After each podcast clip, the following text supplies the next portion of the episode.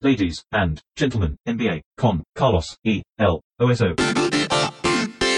Playoff Edition. Señores y señores, bienvenidos a otro episodio de este podcast en el que acostumbramos a hablar de la NBA. Estoy con Martino Simani, ¿cómo estás, Oso? Bárbaro. Necesito acreditar algunas cosas que sucedieron en el final de la segunda ronda. Primero, podemos ponernos de acuerdo que la segunda ronda fue casi todo lo que esperábamos. Sí, nos dio todo. No. Nos dio todo. Todo, todo lo que Todo- tenía que darnos. Todos los condimentos que esperábamos de tensión, divertimento, análisis. Bien. Y terminó con algo histórico. Exacto, el tiro de Kuwait Leonard en el partido 7, nunca en un partido 7 había terminado con un buzzer beater y eso fue lo que sucedió y la reacción de él, no en ese momento, sino después cuando se eligió en la conferencia de prensa fue eh, maravillosa, está en nuestro timeline en el Twitter, eh, no se le mueve ni una ceja, nada, no tiene ni un gesto de, ah, mirá, mirá, eh, la primera vez que pasa, le dice todo y dice, sí. sí, sí, bueno, no tengo cargada esa emoción. Los algoritmos que me manejan no tienen eh, una emoción específica para este momento, así que voy a seguir de largo como si no me hubieras dicho nada. Y así siguió Kuwait Leonard que tiró ese tiro, tomó ese tiro eh, tremendamente incómodo. Y es la foto, esa, la foto esa final, donde él está agachado mirando su tiro. Todo el tiempo que pasó, además, entre que suelta la pelota, porque tiene un tiro no muy habitual en él, que es con mucho vuelo. Él no tira, no, no tiene una parábola así larguísima y alta, eh, Leonard. En general, es un poco más robótica su parábola. En este caso fue muy alta, supongo que porque traía en vida atrás. Él dijo algo en la conferencia de prensa que buscó en algún punto eh, darle la suficiente mecánica y el suficiente quiebre de muñeca y darle la mayor parada posible porque le habían quedado cortos un par de tiros antes. El software le decía que estaba procesó de que no le ha dado suficiente fuerza. Exactamente. Así que ya hizo el ajuste en el Sí, sí, en el peque- medio. pequeño momento para hacer un ajuste. Exacto, le cargaron eso. Y entonces, sí, sí, es un momento que donde uno puede ajustar tranquilamente porque Sí, no tiene, es el último tiro nomás de un partido de 7 después de que llegabas 40 puntos. Es tu tiro 39 y dice, le voy a dar un poquito más de parábola a este tiro. Entonces la pelota demoró muchísimo en llegar y en realidad entró de una manera que muy pocas veces que se entra en una pelota porque parecía corta. Es que fue corta. Fue corta, exactamente. Fue corta, pero por esa parábola que traía, después de que pegan el aro, va hacia adentro y no eh, sale, digamos, como uno esperaría.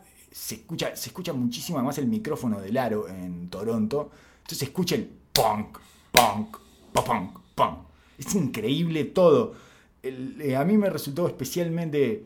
Me generó como una euforia infantil, digamos, ¿no? Sí, sí. Eh, que ya traía más o menos eso, además lo venía arrastrando desde el Golden State eh, Houston Rockets el viernes, el sexto partido, que fue especialmente tenso y eufórico y, y de una sensación así como de alegría infantil, que es como cuando pasan esas cosas, eh, que los partidos se incendian en un ratito, y, etc.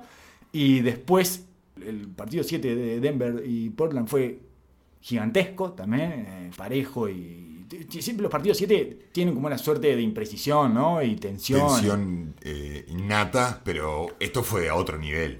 Esto fue a otro nivel. Encima se comió Game of Thrones.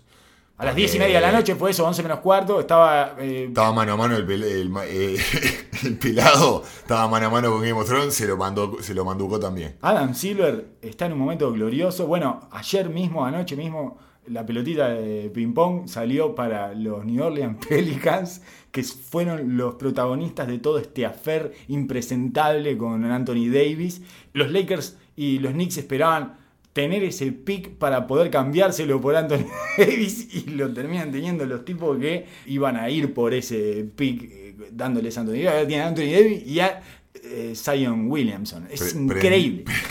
Prendiendo toda la máquina de, la com- de las teorías conspirativas, eh, 100%. dándole, dándole de comer a las redes, dándole de comer a la narrativa una vuelta que no se la esperaba nadie. Nadie, nadie, nadie, digno, nadie. digno de una, de una serie de Netflix. David Griffin mete su cuarto número uno, además. No sé cuánto número uno lleva David Griffin. La pone en el currículum ya me parece, cuando Es se va a presentar al laburo. Increíble, lo, Vengo con uno, te traigo uno seguro. Vos, vos contratame a mí, yo te traigo uno lo seguro. contratan y al mes menos, a las tres semanas, dos semanas, contratan al gerente que todos pensábamos que iba a ser el gerente que iba a ir a buscar iban a buscar Los Ángeles Lakers porque ya tiene experiencia de trabajar con LeBron en un ambiente difícil, además, que era los Cavaliers, o sea, consiguió eh, ser una bisagra entre el dueño del equipo y LeBron, que estaban completamente peleados.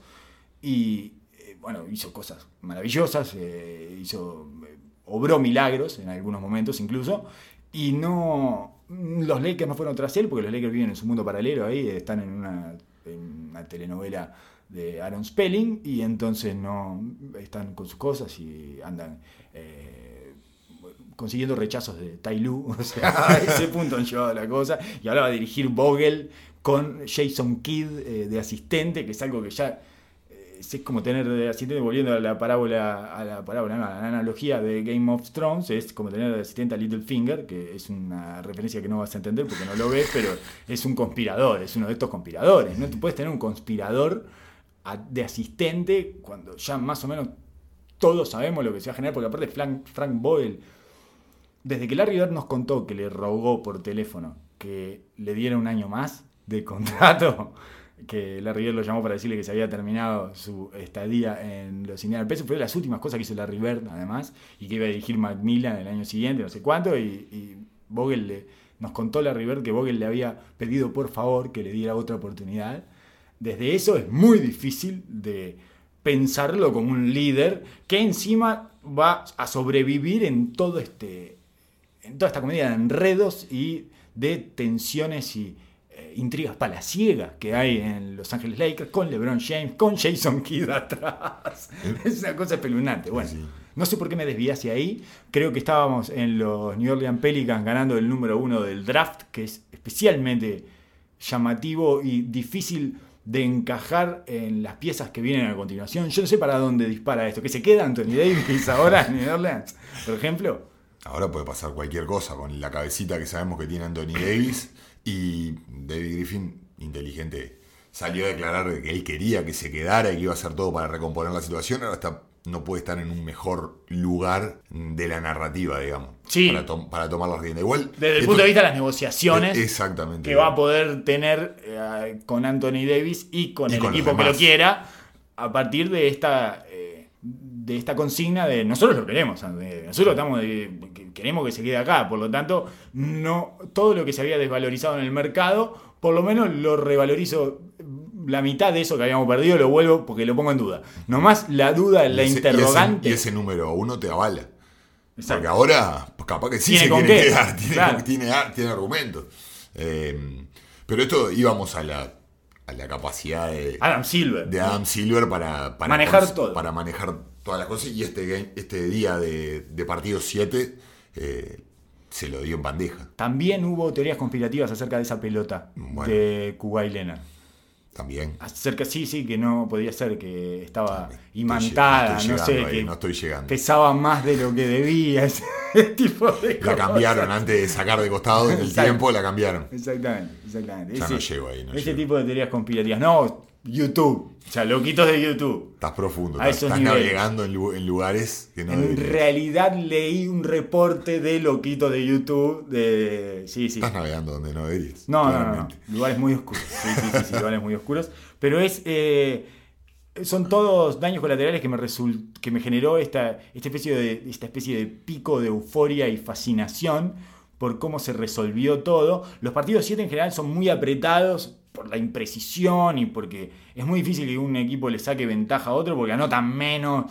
eh, están todos eh, contracturados y con los músculos agarrotados. En este caso, además, se vio una situación en la que eh, hubo un momento en que no podía tirar otra persona que fuera Kuwait Leonard en Toronto. Todos los demás eran hot potato, lo que en Estados Unidos se llama papa caliente, que la agarro y se la doy al que tenga más cerca. Y después se vio una especie de... eh, como siempre, ¿no? O sea, hay una- unos cuestionamientos a la última defensa de Filadelfia que me parece un poco eh, entre banal y rompebolas, porque qué tan mala pudo haber sido esa defensa, más allá de las imprecisiones que tuvo, que siempre hay imprecisiones en todas las defensas y siempre hay fracciones de segundo en donde quizás hubiera sido mejor otra decisión que la que se tomó, pero qué tan mala puede ser una defensa donde el tipo termina tirando ese tiro dificilísimo allá en la esquina y cayéndose contra las porristas. Eh, lo único que podés llegar a, me parece, que podés llegar a reclamarle es que claramente lo habíamos hablado en el capítulo anterior, Ka- Kawhi Leonard quiere ir hacia la derecha. Ah. Quiere ir fuerte hacia la derecha, su lugar pre- predilecto. Él habla de que quería ir a su lugar. Los jugadores hablan de, de sus spots, Sí. que quieren llegar a sus spots. Y los grandes anotadores tienen eso todo el tiempo en la cabeza. No solo eh, contra, quién contra quién los marca, sino en los lugares predilectos, los porcentajes, esos, esas, esas pequeñas gráficas que hace Goldsberry, que estuvimos hablando durante la temporada, de quién tira mejor de qué lugar. Los jugadores lo tienen todo en la cabeza y saben a los lugares que quieren llegar. Y por eso es tan valioso para los jugadores poder moverse y poder llegar, a pesar de cualquier defensa, a, a sus lugares. Y Sí, eso sí, es sí. una de las cosas principales de las cuales se trabaja para los grandes anotadores de la NBA. El sweet spot, ¿no? Que es eh, la chacrita. La chacrita bate. Nosotros le decíamos la chacrita en el básquetbol eh, amateur uruguayo, eh, de formativas, digamos, muy amateur. Y esa era, la referencia eh, en ese sentido, o sea, el concepto es ese, es la chacrita y es un lugar además en donde te sentís seguro. Hay una suerte de... eh, Es un refugio también ir a ese lugar. Psicológico. El mismo lugar que al que consiguió llegar McCollum en el partido que se jugó tres horas antes. Hay cosas que te salen naturales por... O sea, no es el mismo lugar, sino eh, el mismo, eh, el- el- la, La- misma la misma sensación. si- si- Sí, situación. exactamente, es el, el lugar de McCollum es el codo izquierdo, que es un clásico de los es- tiradores pull-up. Y hasta ese movimiento, te diría yo. El movimiento del punch drag de paro con la misma pierna con la que vengo picando y voy hacia atrás. Ese es el movimiento de McCollum por excelencia. Entonces, los dos ves en la situación. ¿Qué es lo que termina pasando en estos juegos 7? Que terminan eh, des- des- desarmando todo el circo que viene alrededor y vemos los huesos. Oh, Estamos a- con, los, con los esqueletos de, los equipos.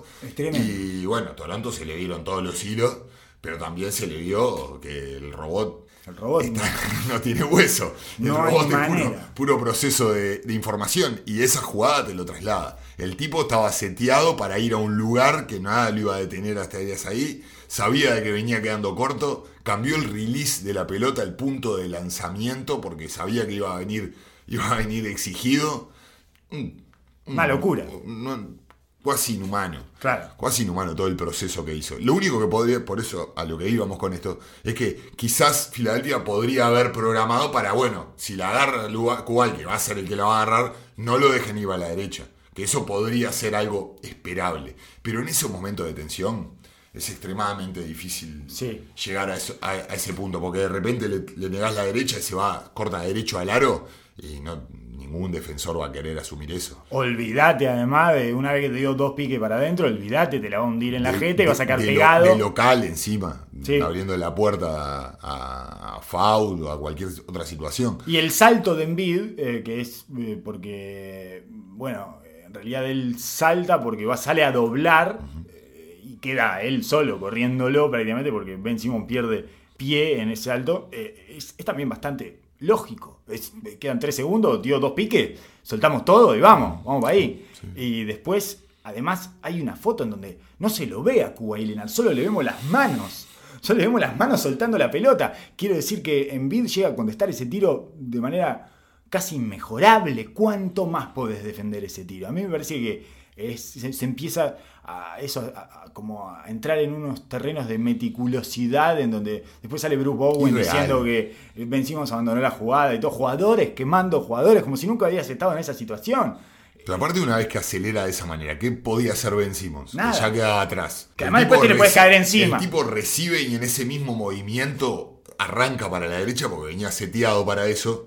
Y Ben Simmons queda atrás en el movimiento ese del sweep, de que, de que arranca la pelota y la, la pasa por, su, por, por sus pies, digamos. Sí. Y en el impulso ya agarra velocidad y sale. Era una carrera para llegar hacia la línea final. Ahí no tenés chance de seguir. No tenés chance de seguir ninguna. Vos estás, atrás. Lo único que podés hacer con ese momentum que venís de atrás es capaz de hacer FAU. Cuando Claro. venís a contestar un tiro desesperado. Y ya ves a Embiid que está adelante. Va a ser muy difícil que lo pases a Embiid para tratar de contestarlo. Mide 2.17. además, Ridículo. Lo va a contestar sí, sí. bastante bien el tiro y de Y hecho de- lo hizo. Lo hizo perfecto. Perfecto. Salta en el momento, además, se hace todo bien. En fin, esa era eh, algunas de las disquisiciones que generaron, eh, que generó ese tiro que me parece que es como incuestionable en cuanto a la defensa de Filadelfia. Eh, sobre todo por eso, por- porque las imprecisiones son.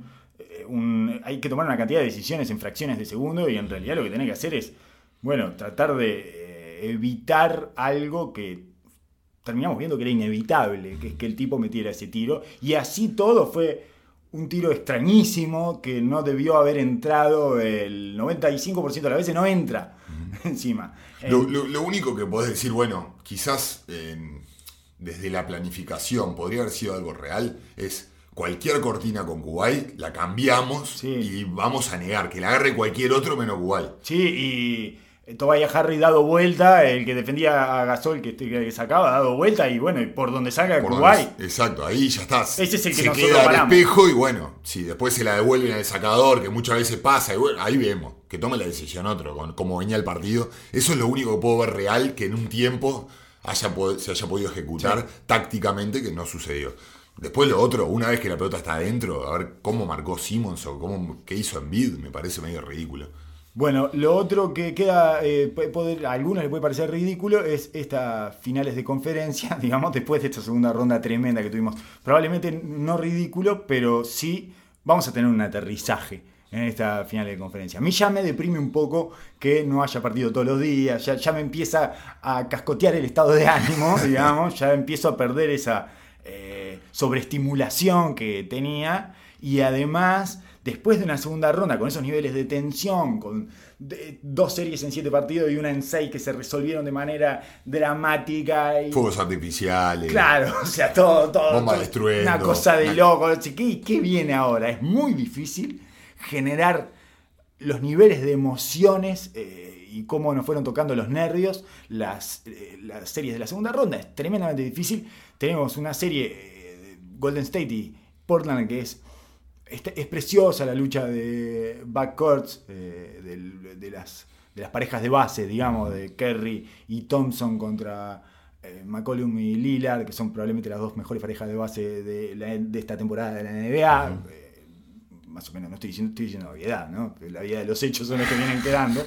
Este, pero en definitiva, hay No, como. no es menor, porque estaba, que estaba Chris Paul y Harden, o sea, la corona estaba ahí. Denver, si pasaba a Denver, los, los enanos de Denver también y se están tratando de meter en esa conversación. Sí, es, estaban es un- es lo que, Westbrook y Paul George.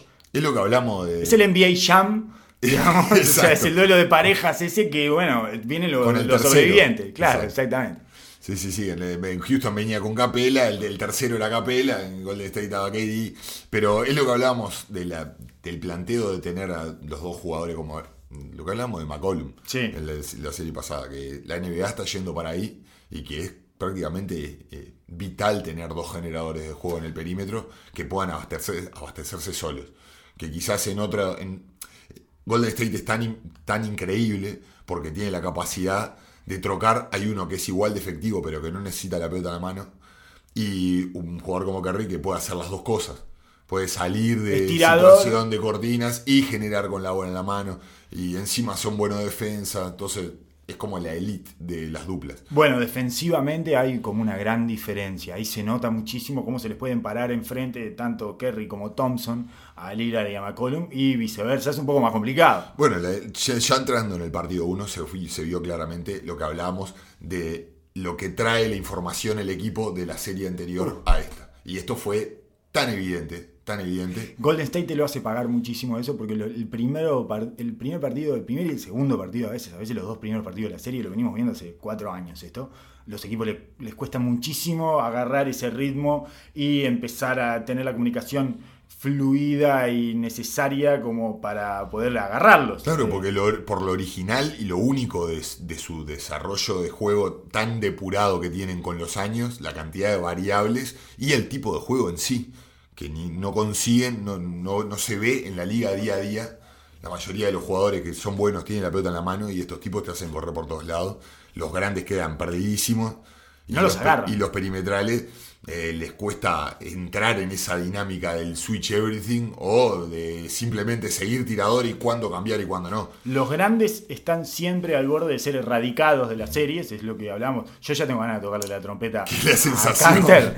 Tengo ganas de tocarle la trompeta, el chacal, tiene que venir el chacal urgente a tocarle la trompeta a Canter porque más allá, pasó una cosa rarísima en ese primer partido, que fue el game plan de Portland, eh, jugando, eh, vamos a explicarlo de la manera más sencilla posible, eh, dejando a su grande, pongámosle Canter, pero también lo hacían con Collins, hundido en la pintura en Era los pick and roll. Claramente era diseño. 100% diseño porque Stotts nunca le dijo nada a Canter por hacer eso. Después entraba Collins y hacía lo mismo, en fin.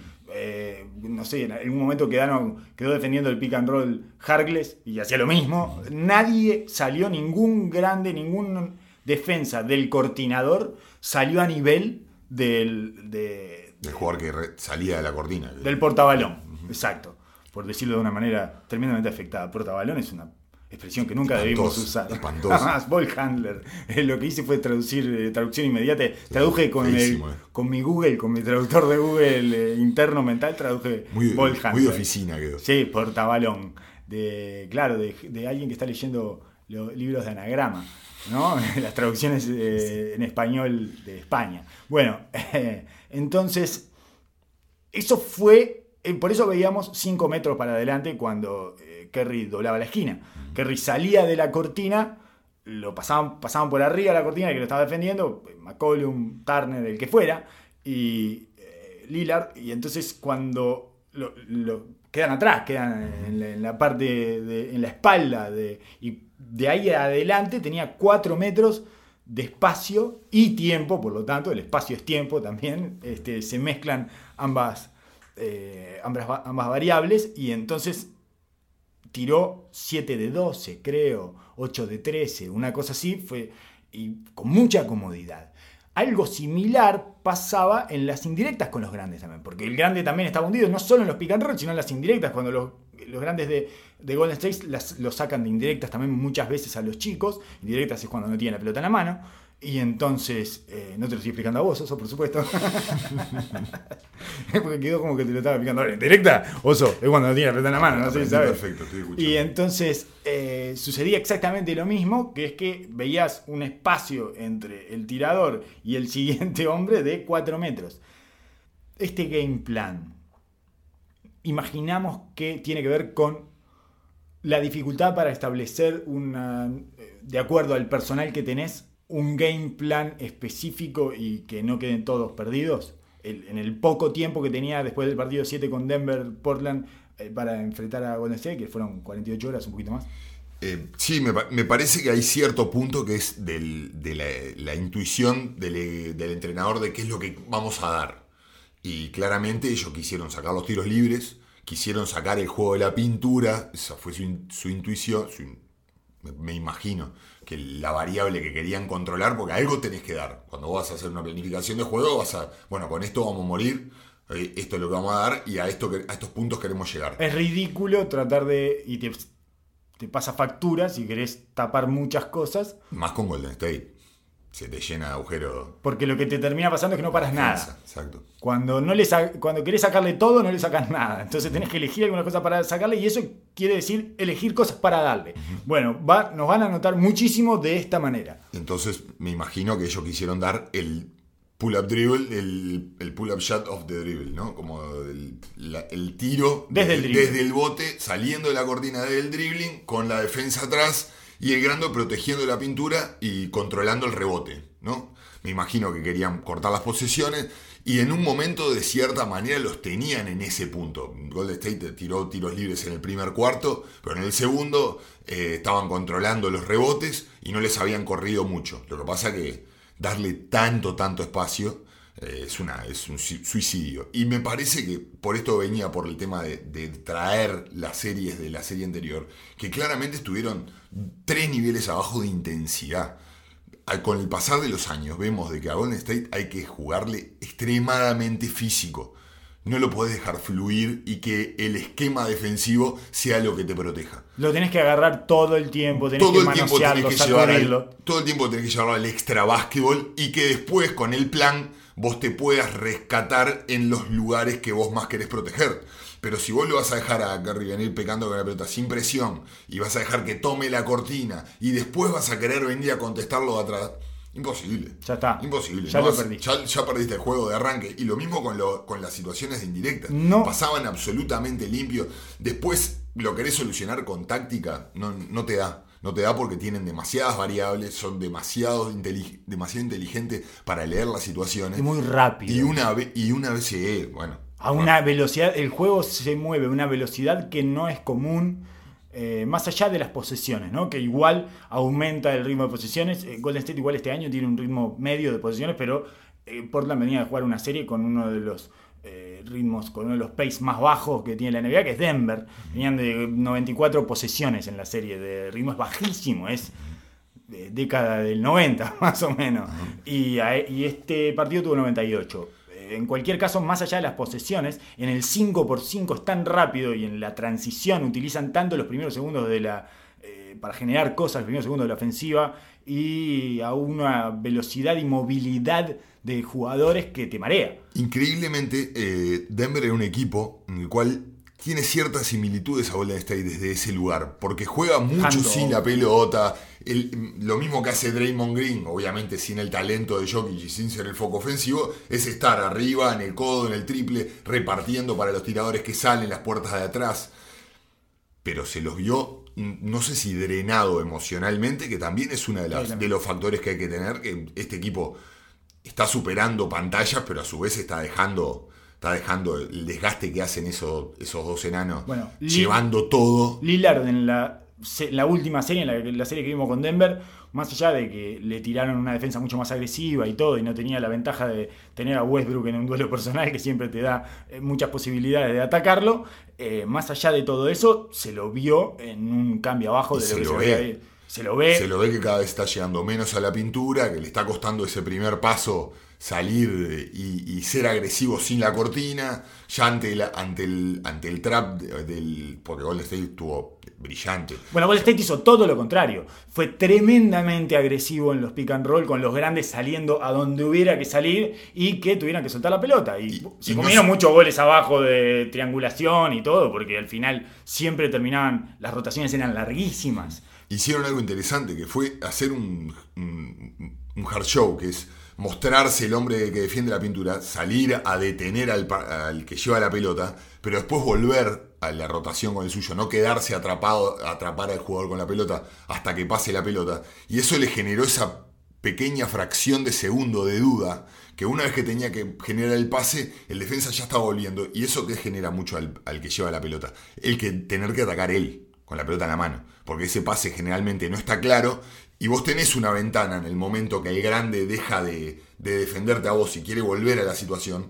Vos tenés un punto ahí que podés usar a tu propio jugador, a- a- al propio defensa, como una segunda cortina y a atacar. Sí. Pero eso empieza a generar un desgaste, no solo físico, sino de, de la situación. de Mental, la- sí, porque es, es muy corto y tenés que aprovecharlo y tenés que ser muy agresivo en ese momento.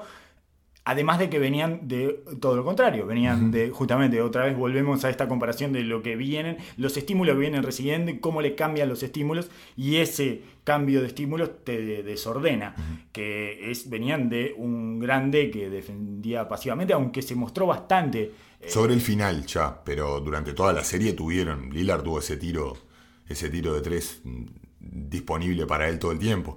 Eh, y por lo contrario, del otro lado de Golden State, ¿no? Se venían de una serie durísima, hiper raspada. Cuando se, entras a la cancha y ves esta, esta mantequita, esto- Ah, aire puro por Claro, todos lados. claro. La veo gigante el aro. Así que yo creo que va a haber un, un cambio de tensión, un poco de ajuste personal, un poco de. Yo creo que se fueron, se fueron mal, pero estaban. El, si bien estaba controlado el juego, no. Entraron a no- seis no puntos se en el último cuarto. disparó, Claro, no se le disparó el juego teniendo muchísimas cosas para mejorar Portland. Sí, sí, sí, sí. Podés ser eh, optimista si estás adentro del vestuario de Portland perfectamente. Igual, en general, eh, yo en las series con Golden State siempre las veo arrancando. eh, en- o sea, me parece que el, el partido fundamental es el primer partido local. En Portland. Eh, sí, ese es el partido. Es el partido. Ahí es donde vos podés volver a meterte en la serie o no. Pero lo, lo venimos viendo desde que, no sé, de las finales con Cleveland, ese tipo de cosas. Es muy difícil robarles uno.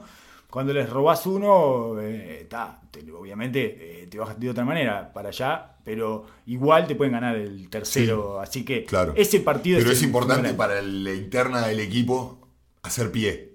Hacer Sí, pie en la serie. Pelear. Hacer pie de, de encontrar cosas, que es lo que hablamos de que qué tan importante es en el partido anterior poder empezar a encontrar pequeñas llaves y soluciones para, para avanzar en el.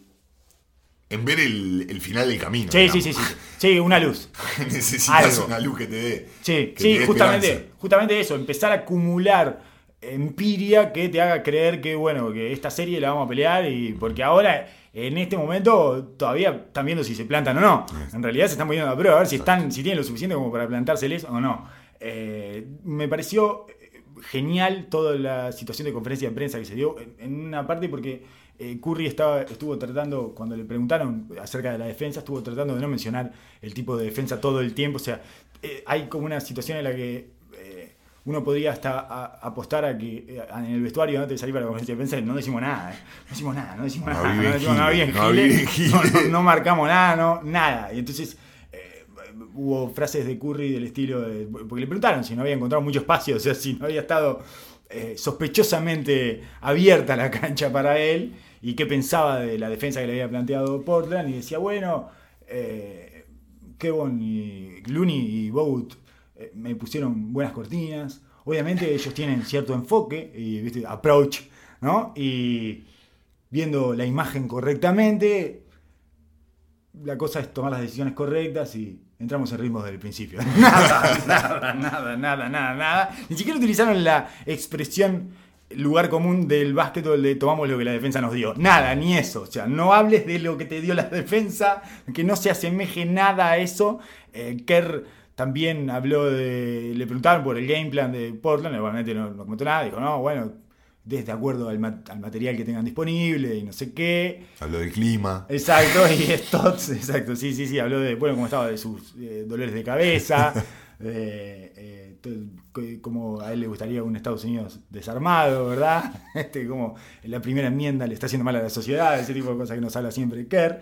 Y después eh, estuvo la conferencia de prensa de Stotts, que le metió el peso a uno eh, directamente, a un periodista que le preguntó si el game plan de hundir a los grandes en la pintura parecía sostenible, le parecía sustentable, y si no creía, acá viene la parte donde el periodista pone la cabeza en la guillotina, ¿no? Si no creía eh, que la forma en que encaró Houston el game plan era más parecido a lo que tenían que hacer, eh, con traps y no sé qué, ni siquiera habló de los switch en realidad. ¿Querés dirigir vos? Exactamente, exactamente. ¿Querés dirigir vos? Y la respuesta fue la defensa de Houston a, a, a Kerry. Eh, sí, sí, sí. Esa es el que le hizo 33 puntos en el segundo tiempo. Ese- esa es la defensa que decís que fue exitosa. Brillante. Sí, le dijo al periodista. Bueno, no, sí, la vamos a ver con atención. La vamos a mirar con atención. Ahora que me lo decís.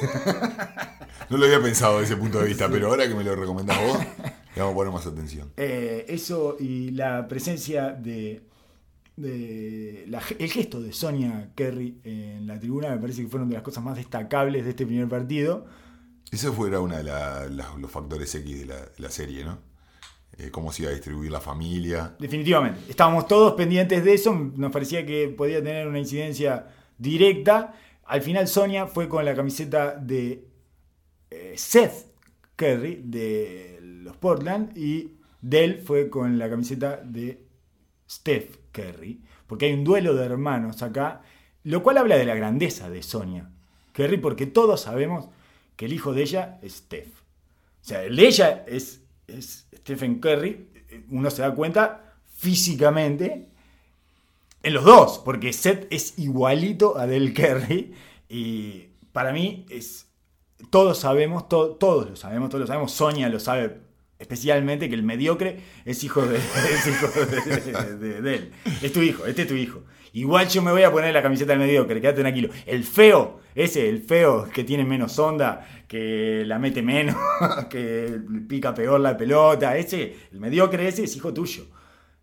Claramente hijo tuyo porque tiene tu cara, tiene todo. Es mucho más parecido a vos de él que lo que parecía a mí, pero yo me voy a poner la camiseta de él, quédate tranquilo, porque es, es tan, es tan grande como mujer que no lo quiso exponer a Del Kerry, a su marido, A su- en la realidad. en la Lo realidad Lo cuidó. y en el mundo en el que él, al que él pertenece. En última instancia es el mundo del básquetbol. Yo vine a mejorar, ¿verdad? Tu relación con el mundo del básquetbol, porque te di un hijo que es el mío, que es el que, el que realmente es mío, que es muchísimo mejor de lo que fuiste vos, por lo tanto, Te soy yo la diferencia. obvio. O sea, la diferencia soy yo, evidentemente. Y de todas maneras, te voy a dejar eh, bien parado en este mundo que entiendo es al que vos perteneces. Y entonces se puso la camiseta de Seth Curry. Me pareció un gesto de Sonia que La grandeza de la familia y lo especial que son los Kerry está. Es Toda la respuesta está ahí. es impresionante y la memoria emotiva que genera a- que le genera a Steph el tener a Seth corriéndolo me parece que debe ser insuperable. Debe recordar todas las tardes en las que le llenó la canasta, todas las veces que le ganó en su vida y le debe resultar especialmente disfrutable y alegre. Y todos sabemos que el combustible de Stephen Curry es la felicidad. Cuanto más feliz esté, mejor va a jugar. Y está fulgurante de felicidad en esta serie, por lo tanto va a ser una carnicería. Y suponemos que lo opuesto, del otro lado, ¿no? Así como se potencia Steph. eh, ¿Cuál es la memoria emotiva de Seth en esta situación? Es bastante Ah. Me- oscuro el tema. Y tiene que ser por lo menos, sí, por lo, por lo menos tiene que estar vinculada a tardes de frustración. ¿Cómo la ves vos? Porque Yo creo era que- como un, po- un poco la situación Yo- de Westbrook con, con Schroeder, de que es una versión, se ve todo el tiempo en una versión empeorada. Sí, te hace peor, te hace peor. Está bien, eso, eso en, en cierto modo me parece que es así. En otro lugar espero yo que tenga algún... Porque le haber ganado alguna vez. Entonces de- va a tener ese partido en el que hoy es cuando le gano. Claro, tiene esa esperanza. Como el fin de semana ese que tuvo, que fue, fue el mejor de los Kerry. Claro. Hubo un fin de semana que Seth fue el mejor de los Kerry. Hizo 19 puntos. eh, Steph había errado 11 de 15 tiros, una cosa así. Fue el mejor. Y lo va a tener. Para mí lo va a volver a tener. Uno en cinco años. Un fin de semana en cinco años está bien. Sí. Es un buen radio. En Ah. siete partidos no me está cerrando. Es el radio de un cometa. Más o menos. Es la vida de un cometa. Y me parece que lo va a volver a tener. Me parece que va a tener un partido en esta serie. Eso le diría yo si fuera el técnico. Claro. Si fuera, no el técnico, el asistente técnico. Los come oreja, eso que van a, a- a pasarle la pelota cuando ellos tiran antes de los partidos. Es. Sabés que vas a tener una, ¿no? Sabés que vas a tener ese. Porque le ganaste, le has ganado, le has ganado y vas a tener. ¿En qué? ¿En seis partidos? ¿En siete partidos? ¿Cuánto no Mirá que ahora viene, ¿eh? Este no es, pero el próximo si no es este, seguro. es el próximo. seguro. Claro, lo estoy sintiendo, está viniendo, está viniendo. ¿Lo sentís? ¿Lo sentís? ¿Sentís que está viniendo? ¿Sentís? Y yo le trabajaría la cabeza por ese lado. Brillante. Sos, Esa un, es- sos un especialista de estos temas. me parece que sí, me parece que soy muy bueno en esto. Muy bueno. muy Disculpa que lo diga yo, bueno. Oso. Y eh, además, eh, es eso, es. eh, me parece que es la necesidad de. Hay que agarrarse de algo en esta serie. Estoy con muchas ganas de tocarle la trompeta a, Car- a Canter. Muchas ganas. No Lució sé- muy mal ello. Qué feo. Muy mal, Lucio. Qué feo que se vio. En ataque consiguió cosas, viste que lo doblaban. A Canter lo doblaban por el fondo. Creo que más que por temor, por debilidad, por la dificultad que tiene para salir de la doble marca. Salió bastante bien igual de la doble marca Canter. Fue todo muy agresivo lo de Golden State ayer en, en defensa. Y, y en realidad sacaron algunas cosas de, de, de Canter. Eh, Portland consiguió cosas en ataques, a pesar de que no las metió especialmente y eso, pero no sé, eh, no sé, es difícil. Es interesante ver cómo ha reaccionado Golden State después de la caída de Durán y toda esta, esta Memoria nueva, emotiva. esta nueva versión del pasado. Sí. Este, buscar, buscar una nueva identidad en algo que nos trajo tanta felicidad. Pero hay una realidad de que Kerr y el año, lo tedioso del año, fue quitando confianza en, esas, en esa segunda unidad, en ese banco, al punto que llega, llegó Kerr a tener que manejar el equipo como nunca lo había hecho, con eh, un Quinteto inicial chico, con pocas rotaciones, exigiendo a sus superestrellas a 40 y largos minutos. 45 minutos venía promediando Durant cuando, cuando se lesionó. Y eso sucedió por alguna razón y por la falta de confianza que le fue quitando a- en, su- en sus jugadores de rol. Ahora drásticamente aparece una confianza eterna en el banco, en, toda la- en todos los que vienen de atrás. Y ellos respondiendo acorde como cualquier jugador se siente. Bueno, ahora tengo una chance, no miro para atrás, voy a funcionar. ¿Cuánto se mantiene eso en el tiempo? ¿Cuán No- sustentable es? ¿Cuán sust- Porque la realidad, Sí. eh, un golpe de euforia te lleva a, Por a ahora poder, viene- a poder jugar por sobre tu techo. Sí, y Ahora, esto parece ser la inercia de ese primer golpe de euforia de los Golden State Vintage. Ahora te toco la pelota, ahora, ahora juego, ahora entro en el segundo cuarto, ahora puedo tomar decisiones. Una cosita más. Además, para Kerr es especialmente incómodo jugar, eh, extremar a sus titulares eh, y recortar la rotación. Para él es antinatural. Él se siente mucho más cómodo con lo otro. Él se siente mucho más cómodo cuando todos pateamos el televisor diciendo ¡Sácalo! Ese es, esa, esa es la identidad de Kerr como coach. Y Había- de Golden State como institución. Eh, me parece que era, era un poco el- su manera de ver las cosas, pero es lo que quieren vender de familia, de confiamos en todos, de inclusión. De inclusión hasta, Sí. hasta de la ciudad, te diría yo. Sí, claro. Eh, entonces creo que lo que lo- a lo que había eh, incurrido que era en necesidad pura, en incomodidad, Urgencia. en un poco de desesperación, te Sí. diría yo.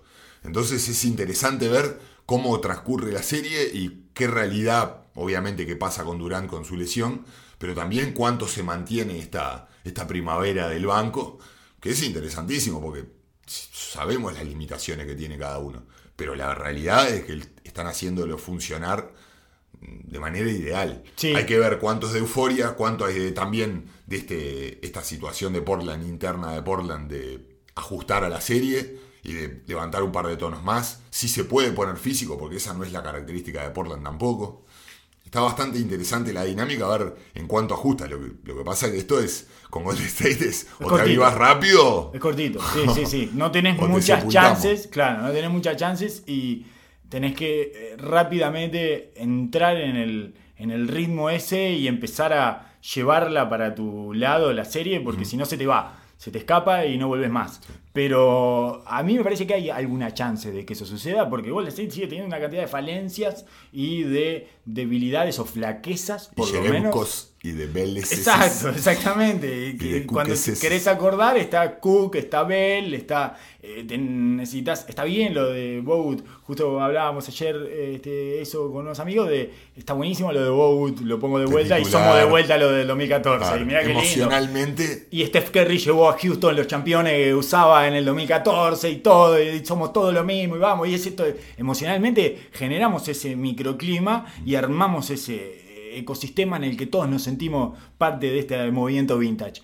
Pero en algún momento eso te empieza a cobrar. Eh, Vamos a ver. Eso, eso no es gratis, eso. De- y lo- el- lo No es gratis jugar La con- realidad en un momento, cuando la querés negar. Y La pasa, pasa a cobrar. Hola, ¿qué tal? ¿No? Hola, sí, este, y te pasa la factura para abajo de la puerta. Entonces, bueno, eh, no sé. Eh, Yo estoy esperando un poco eso también. En algún momento ese quiebre en donde se miren y digan, ah, ah, ah". Que con Canter nos pasaba un poquito lo mismo, ¿no? sí. En la serie anterior, bueno, Canter a fuerza de performance, corazón y trabajo, se hizo un jugador viable en playoff y se hizo respetar y fue fundamental para, el- para el- los dos series de, de Portland. Sí. En algún momento, Pero- alguien le va a tener que hacer pagar la, la realidad. El chacal se está poniendo la capucha, está empezando a afinar la trompeta y lo está probando, la está limpiando, está limpiando la trompeta, la tiene que tocar la trompeta el chacal porque ya no.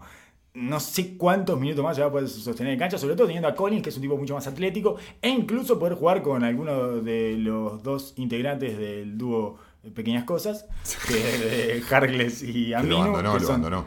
Eh, abandonó el dúo Pequeñas Abandonó. Cosas, abandonó eh, Abandonó el Stagger y abandonó al, pequeña, al dúo Pequeñas Cosas. totalmente, por lo menos El duplicado. como lo- tal. El duplicado lo abandonó. El duplicado, exacto. Es el hombre duplicado ese que tiene ahí, que tiene. La mismo. filosofía esa. La, Podemos la decir, que, más. podemos decir que hemos cambiado eh, o que estamos en el momento en el que la aguja se empieza a mover, el péndulo se empieza a mover hacia nuestro cambio de opinión acerca, en términos de mediano plazo acerca de la coexistencia de Lillard y McCollum? Bueno, lo planteamos y estamos en punto de análisis. Estamos en ese proceso. Estamos, Estamos, en- en ese proceso. estamos caminando hacia un lugar. Estamos en una detox de nuestros prejuicios acerca de la coexistencia de Lillard y McCollum, lo cual no habla tampoco eh, grandes loas de nuestra apertura mental, ¿no? Hay que rendirse un poco a No, los pero- efectos de las pruebas que hemos estado Ta- viendo. También mm, voy a quebrar una lanza. Vamos, vamos a no olvidarnos ahora con todo este, este auge de Portland y de la nueva realidad de Portland. Vamos a no olvidarnos que el año pasado fue 0-4 vergonzoso en playoff. Y vamos a no olvidarnos de que es una historia que se, repi- se ha repetido en Portland. Hay que darle crédito también a los jugadores. Nosotros le exigimos de que mejoren y que trabajen y que sean profesionales y que le busquen la vuelta y que convivan y que saquen lo mejor el uno del otro. Bueno, Portland lo hizo. Claramente lo hizo. Entonces Sí, sí, nuestra, nu- nuestra apertura mental se va a tener que ir dando con, con las marcas de la realidad, no por simples caprichos. Y ahí hay un... Me pasa exactamente lo mismo que con Kairi ahora. Ahora Kairi es el malo de la película. La gente se olvidó de que metió uno de los tiros más grandes de la historia del básquetbol. Claro. Eliminó al equipo eh, que ganó más partidos en una temporada en la historia de la NBA. Y ahora parece que es un tipo absolutamente disfuncional para un equipo. Sí, sí, que no puede, ningún equipo puede No, funcionar con tóxico, absolutamente Sí, tóxico. claro, claro. ¿De qué estamos hablando? Sí, sí, y que su juego, además, no solamente su eh, cuestión de liderazgo vocal o yo qué sé, sino que su juego es incompatible con cualquier tipo de juego de... Con cualquier tipo de éxito no, puede, no puede verse vinculado con, con Irving. Y bueno, me parece que las dos cosas eh, son, Sí, eh, sí, son, incompatibles. son sí, sí. discusiones vacías. Me parece que muy, muy, muy de- del último minuto. Lo que sí es una realidad, y que vos me estabas comentando hace un ratito eso, eh, que son jugadores anotadores que, que anotan de forma distinta, digamos. Sí tienen las mismas características de, tienen la pelota en la mano, que son de, de- de mucho uso, pero McCollum tiene su habilidad de anotar muy distribuida. Lillard es mucho más hacia el analytics, triple y cerca del aro, y sacando foul, a, lo- a la producción que le puede dar McCollum. En los momentos, y me parece también el paso eh, de madurez que ha mostrado Lillard en poder ceder ese lugar para McCollum, les ha dado otra dimensión. Sí, Lillard es triples y cada vez está sacando más el mid-range de sus tiros, lo ha eliminado prácticamente, entonces son triples y bandejas y en el caso de McCollum... y buscar foul, y buscar foul a full. morir. En el caso de McCollum no saca mucho full, tira, no tira más de 3 libres y medio, 4 libres por partido, una cosa así. Y después tiene dividido casi en partes, en cuatro partes iguales, sus tiros de 3, de above the break, digamos, de 3 de arriba, de, de- Sacando las esquinas. sacando las esquinas, exactamente. Sus tiros del mid-range, sus tiros de la pintura que no son restricted area, o sea que no son bandejas, mucha flotadora, ese tipo de tiro, y sus bandejas, su restricted area. Está- lo tiene dividido casi en, en cuatro partes iguales. Lo que tiene más es el triple, porque lo ha intensificado en, esta, en estas últimas dos temporadas. Ha aumentado el volumen de triples, pero en realidad los tiene casi dividido en partes iguales, lo cual lo hace mucho más integral y equilibrado de lo que percibe el ojo, ¿eh? Porque el Lo ojo que hemos percibido durante años nosotros. Mid-range. Ujú. No, porque mi- McCollum ha, ha especializado una variedad y capacidad para convertir tiros increíbles y hacerse espacios en lugares extrañísimos, flotadoras de izquierda, eh, step backs con, con up and under. Ha realmente perfeccionado el juego del uno contra uno a niveles escandalosos y Lillard tira cada vez mejor, cada vez de Cada más, vez más lejos. lejos, sí. Entonces eh, creo que te da una variedad y lo ha demostrado estos playoffs que por momentos han podido encontrar variedad dentro de que jueguen juntos e inclusive un nuevo, un nuevo foco de juego cuando está integrada ese tipo de ofensiva en los cuales no parecen pisarse en esos lugares. Bueno, por la misma razón de que cuando Lillard tomó el último tiro de a 10 metros, de 10 metros, decíamos que era un tiro, que era un buen tiro, que eh, a lo mejor no era el mejor tiro posible, no sé qué, porque, en fin, yo qué sé, siempre podés pedir otras cosas, pero que en realidad eliminaba todas las variables eh, exógenas. Terminaba siendo un tiro de él, que en el que no incidía ni el defensa, ni los jueces, ni las ayudas, ni nadie. Eh, terminaba siendo un tiro de él solo en el gimnasio y por lo tanto estaba bien porque ese tiro lo toma habitualmente y había tomado 11 tiros del mid-range en toda la serie contra Oklahoma. Fue su chakra. Fue su spot. Es rarísimo, Al mejor, como Kuwait, digamos. es rarísimo, pero ese es su spot. Y también es un perfecto tiro el de McCollum, yendo a el codo izquierdo y tomando ese lugar. También fue a su chakra, también fue a su spot, el, eh, con ese... con- ¿Cómo se llama ese? Las Punch frenadas. drag El llama. punch track, ese que es el mismo pie de, de- la misma pierna con la que viene picando la pelota, se extiende muchísimo y con esa es que frena y Claro, con el cuerpo se saca de arriba el defensa y en ese freno tiene que tener una fuerza No. en la pierna increíble para mantener el balance y en ese, ese mismo dribbling que se, te dice punch porque es como que le pegás al piso con la pelota y eso es lo que te, te ayuda a frenar y a cambiar el momento. En el momento que vos empujás al defensa con el cuerpo, esa fuerza del defensa y el del pique te hace ir para atrás y tomar tener- ganar el espacio para el tiro. Exactamente. Y es un máster eh, haciendo eso Sí. McCollum. Es un genio. Antes eh, había un hacían un entrepiernas a veces eh, sí. con eso. Ahora lo hacen nomás derecho, ¿no? Levantan de ahí al, al bolsillo. Es una variante. También lo ves a McCollum hacer eso mismo gesto y tiene la variante del cambio de pie, cambio de cadera, cambio de mano, hesitation. Tiene más cosas Tiene- para agregar. le ha- agregado todo el Sí, color. Sí, sí, sí, sí, tiene más, tiene más firulete Y, para y agregar. me pareció súper interesante porque en ese partido, en el partido 7, se vio clarísimo que Lillard estaba desgastado y si bien estaba trayéndose la defensa todo el tiempo con él y siguió abriendo espacio para todos los demás, no le estaba entrando la bola abierta, dejó de. No, no se quiso imponer al juego, como hemos hablado tantas veces la diferencia con Westbrook, y dejó que fluyera McCollum en un momento que estaba empoderadísimo. En el juego, inclusive en el juego 6 hizo lo mismo, Sí. jugando en Portland. Y lo termina sí. cerrando McCollum con dos jugadas geniales.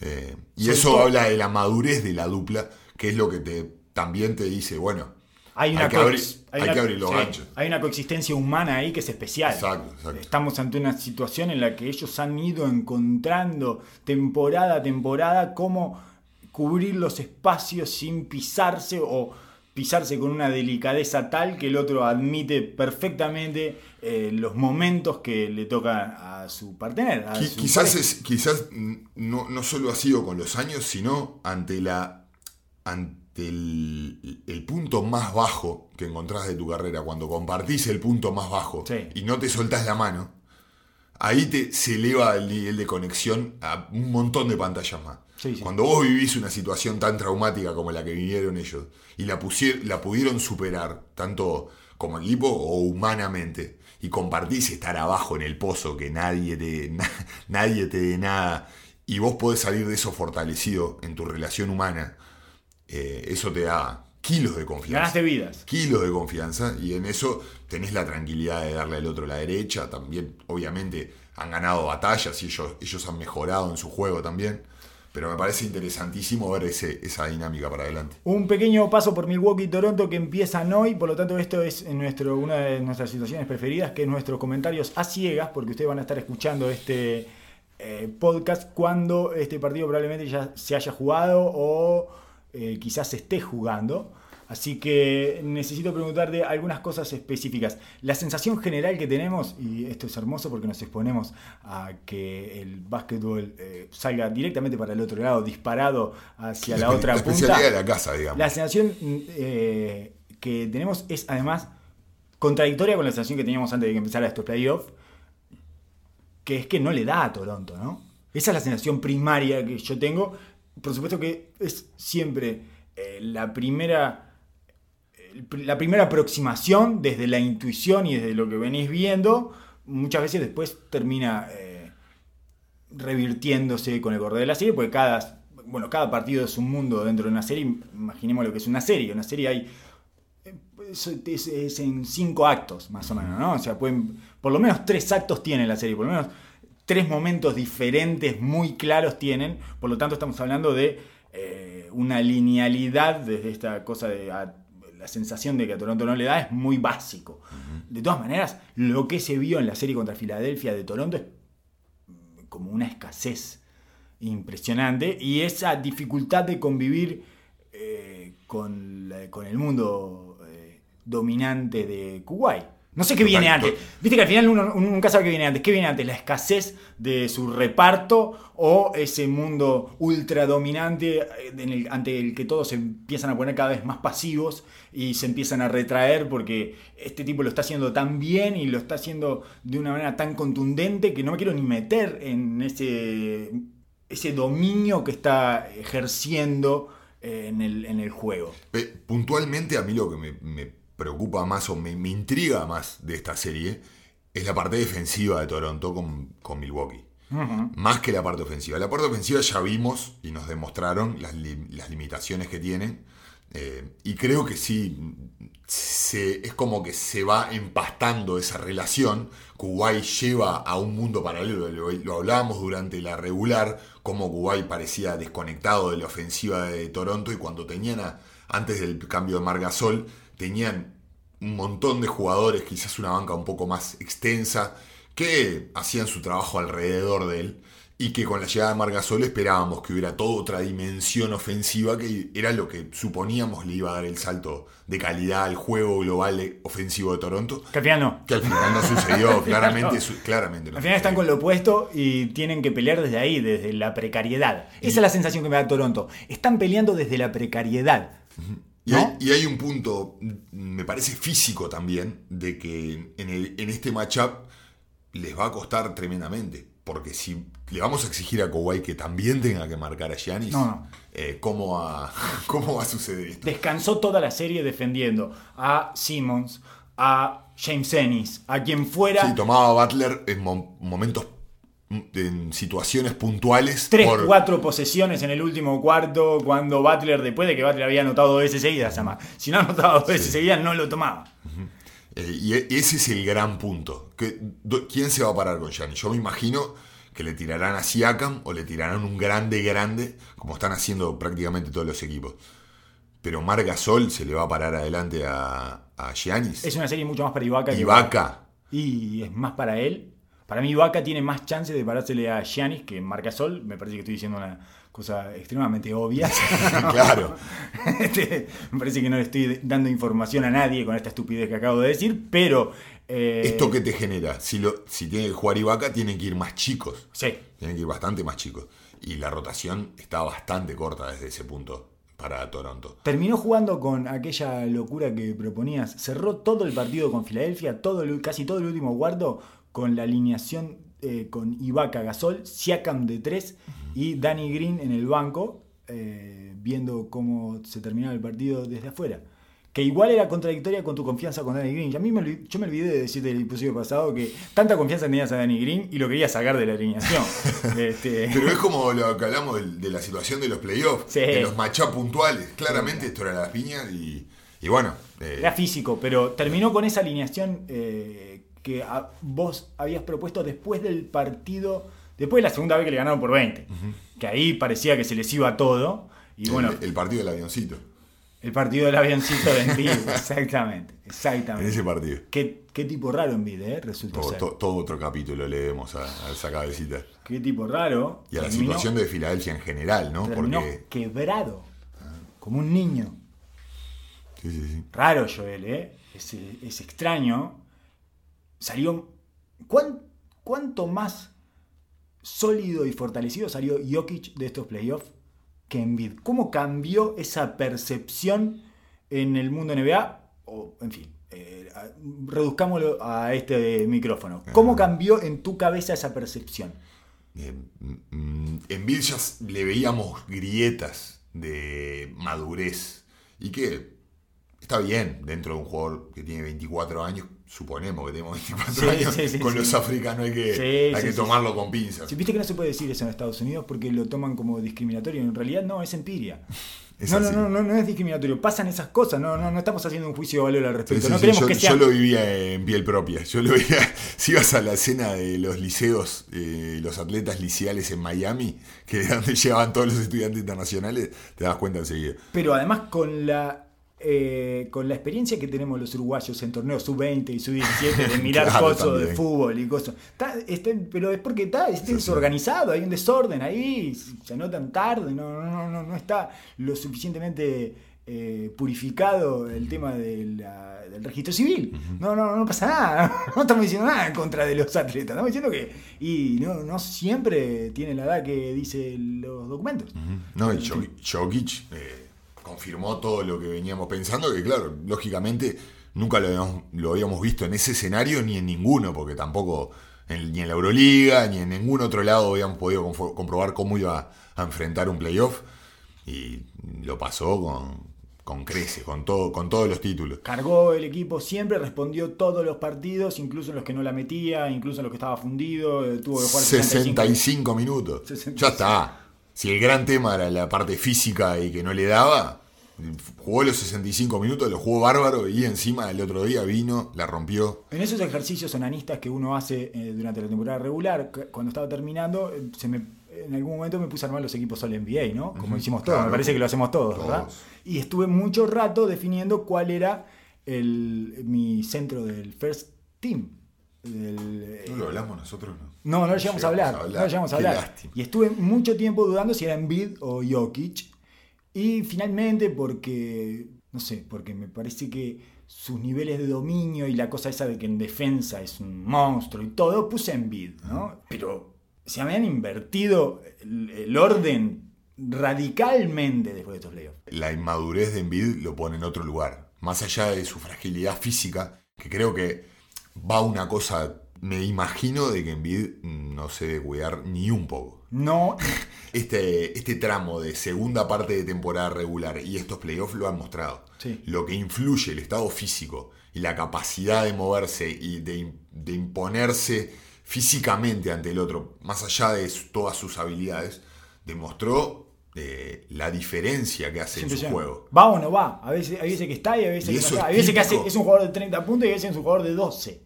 Pero aparte de eso, ¿cómo le, eh, cada, porque me parece que eso va a su juventud, ¿no? Como que necesita, por su inmadurez, necesita de empezar a tener sensaciones en el partido. Cuando vos no estás todavía formado del todo y no tenés la confianza plena, vos necesitas ir rescatando sensaciones partido a partido. Y eso habla de un nivel de madurez, estás dos escalones por debajo del otro. Hay una inseguridad ahí que no tiene, el otro no tiene, aunque las cosas le estén saliendo mal, él eh, sigue eh, prendido del partido, en Bill se va. Y rara vez le pasa mal, le, le salen cosas mal. Rara vez puede estar errando tiros, pero pocas veces se lo ve impreciso, ido del partido a Jokic. Y eso como, líder de, de un equipo es fundamental.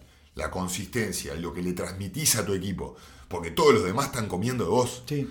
Leí una nota de Filadelfia, no me acuerdo si era de McMillan, de Jack McMillan o quién, en donde hablaba específicamente de los días de Embiid, de cómo cambian sus días dependiendo de la situación física en la que esté y cómo a veces llega de mal humor a las prácticas. Justo el día que le habían hecho, le iba a hacer la nota, uno de los días que iba a hacer, era una nota de varios días, uno de los días estaba de mal humor y le habló mal a un asistente y no sé cuánto y se peleó. Al otro día le pidieron disculpas desde Filadelfia. En realidad no le pidieron, sino lo que lo excusaron de Filadelfia. No, fue un mal día de Joel, no sé cuánto, pero hoy te va a responder bien. Y lo que le dijo al asistente en realidad es porque tienen confianza. O sea, salieron como a justificarlo.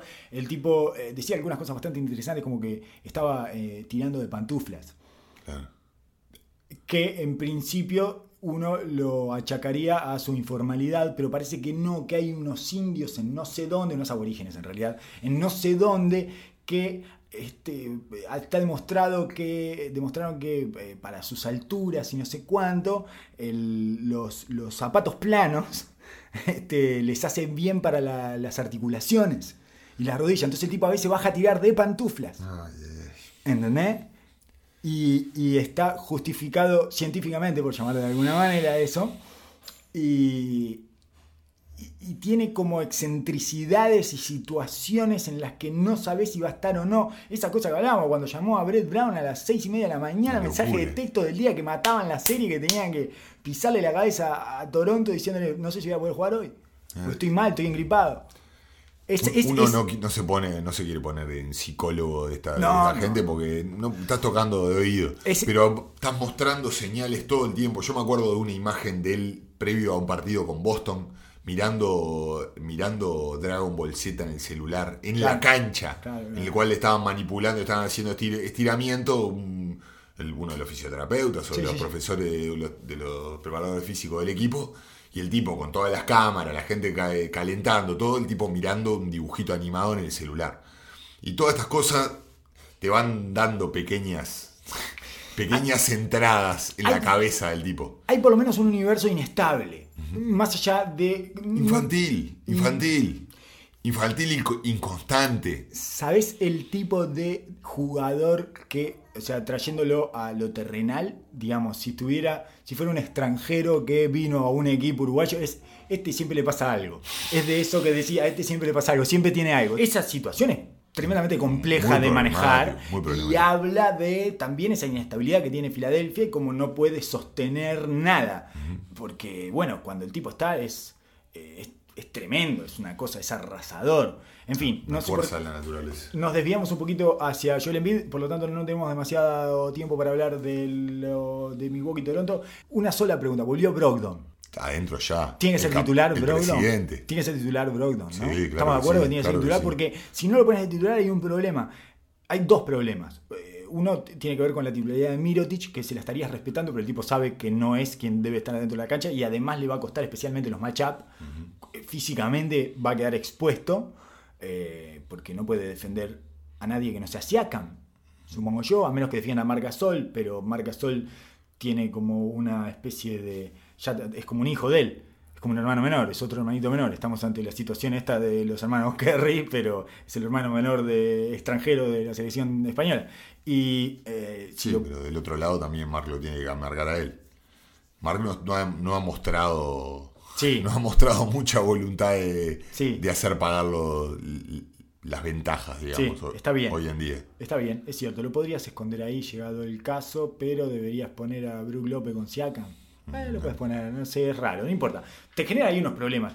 Me parece que igual es mayormente problemático que ahora tenés minutos para dividir de George Hill y Brogdon, que si no lo pones a uno de los dos de titular, te van a hacer escasos, no te van a dar los minutos para dividir esos dos, ¿o no? Sí, puede ser. Eh, ahora George Hill parece que es insustituible en la rotación. Yo no me olvido de la confianza que le tengo a Brogdon, es tremenda. Totalmente. Obviamente, volver de una lesión en el medio de los playoffs no es fácil para ganar, para ganar juego y ritmo con una primera línea de Toronto que es intensa defensivamente, pero necesitas esa llegada a la pintura. Necesitas esa llegada a la pintura. Y además, cuanto antes- Necesariamente. Además, Porque, cuanto más puedas adelantar los procesos para que él vuelva a tomar ese ritmo, mejor, ¿no? Claro, claro. es un momento delicado en el cual vos no tenés que estar velando por los intereses del equipo y los intereses del ritmo del jugador, que puede ser difícil de manejar eso. Pero claramente esta serie marcó la dificultad que tiene Toronto con extender el equipo y con lo que sufre el desgaste físico. Que ya al- Giannis va con la lanza a tirarle todo arriba al equipo, que físicamente ya los pone en un lugar duro y una segunda penetración después de eso parece ser fulminante para este equipo de Toronto. Eh, necesitan correr. eh, Toronto tiene muchos problemas en la media cancha sacando lo, lo que te dé de Kuwait. Entonces me parece que se presta muchísimo para que sea un juego bastante más orientado hacia lo perimetral. Y ahí donde Brogdon te va a dar el, el extra. Tenés que tener un, un perímetro mucho más picante. Sí, tiene mucho más sentido con, eh, con el personal que tiene Toronto eh, para el matchup específico en defensa, Brogdon, que Que Mirotic. Mirotic, sí, sí, sí. Queda mucho más lento. Eh, digo, si bien te, te abre la cancha, Mirotic tampoco ha tenido unos, unos super playoffs desde ese punto. Pero no deja de ser amenaza y lo Sí. van a respetar. Eso sí, eso sí. Claramente se va a llevar un, se va a llevar un defensa. Era lo que hablábamos de Mirotic siempre. En realidad sus porcentajes no son tan altos, no es un tipo de porcentaje, es un tipo que afecta el juego desde su presencia muy raro. Es de esos tiradores que se De llevan... a- ráfaga. tiene gravedad porque sabes que te puede marcar un momento del partido importantísimo y entonces se lo respetás igual aunque vaya 0 de 5 y que igual los va a tirar. O sea, los va a tirar y va a mantener honesta la defensa eh, más allá de los porcentajes que venga trayendo la serie. Y nadie va a decir, bueno, pero viene, viene errando, mira, lo dejamos entonces. Claro. Nadie, va, nadie va a hacer eso. Eh, en todo caso... ¿Qué supones que va a pasar más allá de lo que harías? ¿Qué supones que va a pasar con, no, con este caso específico de Brogdon y Mirotic? Va, va a arrancar con Mirotic, ¿no? Mm, Lo que diga va a ser lo contrario, Está, pero mi perfecto. instinto sería de que arranque Brogdon ya, ya de primero. Yo creo que debería arrancar Brogdon, pero me parece que va a poner a Middleton. Así que es- es- ton- después tengo una lista, en algún momento tendremos que compartirla, de cuáles son los actores de reparto que más te sorprendieron durante estos playoffs, eh, de acuerdo a sus rendimientos y ordenarlos por eh, casos de inesperados o de impacto. Una de las grandes claves por la cual vería a Brogdon iniciar es porque yo le tiraría a Bledsoe a Kawhi. Y esa- eso me permitiría tener a Brogdon con Lauri y tener a, Middlet- a Middleton con Danny Green. ¿Cuál, ¿Qué es lo difícil de... Cómo, ¿Cómo puedo llegar a imaginarme de que alguien puede enlentecer o trancar un poco a Kuwait? Enlentecerlo un poco porque pararlo es imposible. Es pon- ponerle a alguien bien chico y que lo ataque de arranque. Que lo incomode en el dribbling, que lo incomode, que los trate de sacar de balance antes que inicie, que inicie su juego. Y que trate de llevar el partido a, un posteo, que no, te ataque de frente. Y, es, y Bledsoe me parece que es ideal, es fuerte, es rápido. eh, si quema las patas en defensa, no se va a ver tan afectado el juego general del equipo. Y te permite colocar las piezas defensivas acorde. Siakam quedaría machapeado con, con, con Giannis. Me parece una idea hermosa. No la vamos a ver en cancha porque no lo van a hacer. No, lo van van a hacer, hacer. va a mandar a Middleton. Claro. Va a defender Middleton. A- no sé a por qué me parece que Middleton le va a costar una eternidad con, con Kuwait. Esa es la sensación. Pero, pero bueno, ta, el- es- esa era una, una de las ideas cuando me, me planteaste esta situación, de lo cual me, me parece que cuadra en Me la encanta. estrategia defensiva. Me encanta. Capaz que para el partido 6 lo ven. equipo. puede ser, puede Tenemos que, ser. tendremos que esperar 5 o 6 partidos para verlo, pero me encanta. Me parece por, el- por ese por sacarlo del trillo habitual, además. Bueno, está, sí, vas a tener, probablemente hagas 40 igual, pero Claro. lo vas a tener que hacer de otras maneras y eso va a disponer todo diferente en la cancha. Y además a Bledsoe le encantan esos desafíos, por lo tanto Lo mantenés entretenido. es una maravilla, no tiene que tomar tantas decisiones en el ataque después porque está concentrado específicamente en la defensa. y aparte mantenés a Giannis del lado de la ayuda, que es para mí don- donde te genera mayores problemas. Que es Sí. tenerlo a Giannis en la vuelta. Vos estar jugando y no saber dónde está Giannis. Sí, y empezar a hacer tu movimiento. Es pavoroso. no sabés por dónde te va a salir. Pavoroso, pavoroso. Muchas gracias, Oso, por haber estado todo este rato eh, explicándome y, bueno, allanándome una cantidad de caminos acerca del básquetbol. Hasta la que viene, gracias.